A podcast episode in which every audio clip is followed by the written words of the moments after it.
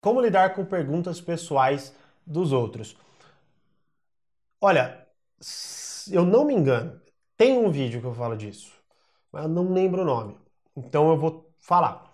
Primeira coisa, Lina, como lidar com perguntas pessoais dos outros? A primeira coisa é desconversar de cara.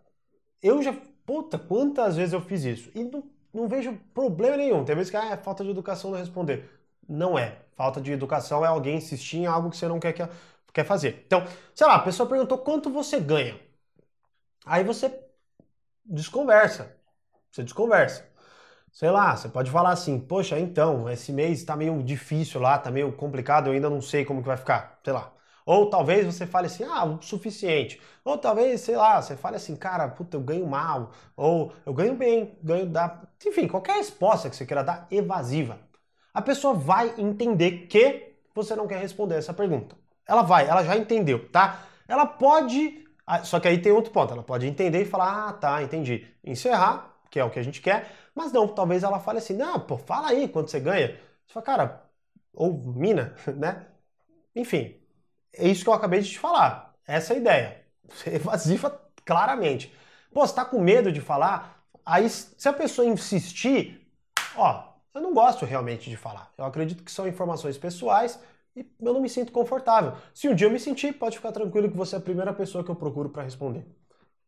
Fim. Cortou, encerrou o assunto e só, tá bom? Agora, esse é o ponto. A premissa é, pessoal, vocês não precisam se acostumar a é, ser maltratados e achar que vocês precisam responder de uma forma que não afeta, sei lá, ah, uma, uma forma. Não, mas eu, a pessoa não precisa ficar chateada comigo e tal, tal, tal.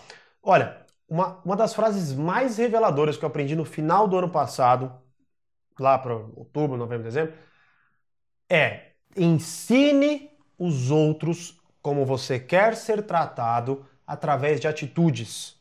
Então muitas vezes a gente quer falar, quer papapá, quer uma série de coisas. E uma atitude resolve.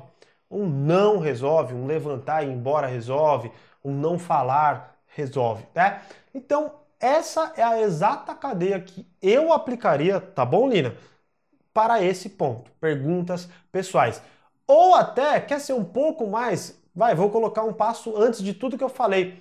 Rebata a pergunta, mas não no tema, em outro. Sei lá, quanto você ganha? Você rebate a pergunta e fala assim, cara, você viu um Aí você, sei lá, viu o que aconteceu ontem na política, viu o que aconteceu no futebol, viu o que aconteceu ontem, tal, tal, tal.